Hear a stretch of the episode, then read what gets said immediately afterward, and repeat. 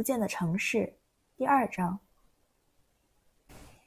其他使者都给我提出关于饥荒、舞弊和犯罪阴谋的警告，或者报告新发现的绿松石矿价格合算的貂皮，或提议购买镶嵌宝石的刀剑。而你呢？可汗向马可发问。同样是从偏远的地方归来，你却只会告诉我某人晚上坐在自家门槛上乘凉时想些什么。你的跋山涉水究竟有何用？此刻是晚上，我们坐在皇宫的台阶上吹风。马可波罗回答：“不管我的话能唤起你对哪个地方的想象，你都会处在自己的位子上，作为观察家来看它。即使在皇宫里，也能看到木桩上建造的村庄，也能感到带有河口海湾泥腥气味的微风。我承认，我的目光是那种凝神沉思者的目光。”可你的呢？你走遍珠海群岛与冰封的台原，越过崇山峻岭，可你即使足不出户，也能说出这些话。威尼斯人很清楚，忽必烈之所以生他的气，是因为想更好地跟上他的思路，而他的回答与争辩都正是可汗脑中的那些话语的一部分。换言之，他们二人之间，无论是大声谈论，还是继续无言静默，其实都是一样的。事实上，他们沉默着，半闭双目，躺在吊床的软垫上摇摇晃晃，吸着玛瑙嘴的长烟斗。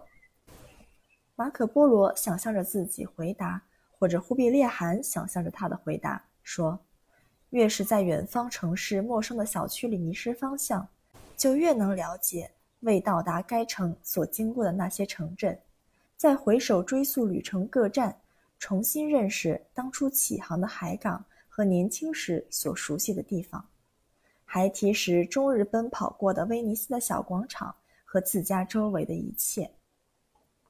这时，忽必烈汗打断马可，或想象着打断他，或者马可想象着被可汗的提问打断。你前进的时候总是回头向后看吗？或者，你所见过的一切总在你的背后吗？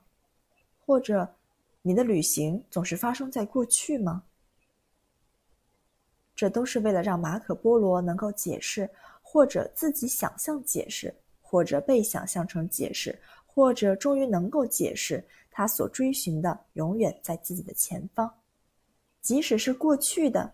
也在旅行过程中渐渐变化，因为旅行者的过去会随着他的旅行路线而改变。这并非指每过去一天就补充一天的最近的过去，而是指最遥远的过去。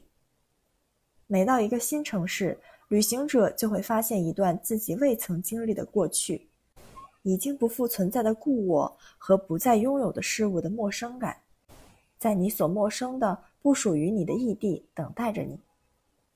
马可在一座城里看见某人在广场上所过的一生或一个瞬间，而这一生或一瞬，也许就是他自己的。假如时间能够停止在很久很久以前，现在的那个人可能就会是他自己。假如当年他没有在岔路口上取到相反的方向，在漫长的旅行过后，或许自己。就会在广场上取代那个人的位置。如今他已经被排除在那个真实和假想的过去之外，他无法停止下来，他必须继续走向另一个城市，而在那里等待他的是他的另一段过去，或者某种当初也许是他的可能的未来，而现在已是他人的现在的事物。未曾实现的未来，仅仅是过去的枝杈，干枯了的枝杈。你是为了回到你的过去而旅行吗？可汗要问他的话，也可以换成：你是为了找回你的未来而旅行吗？马可的回答则是：别的地方是一块反面的镜子，旅行者能够看到他自己所拥有的是何等的少，而他未曾拥有和永远不会拥有的。是何等的多！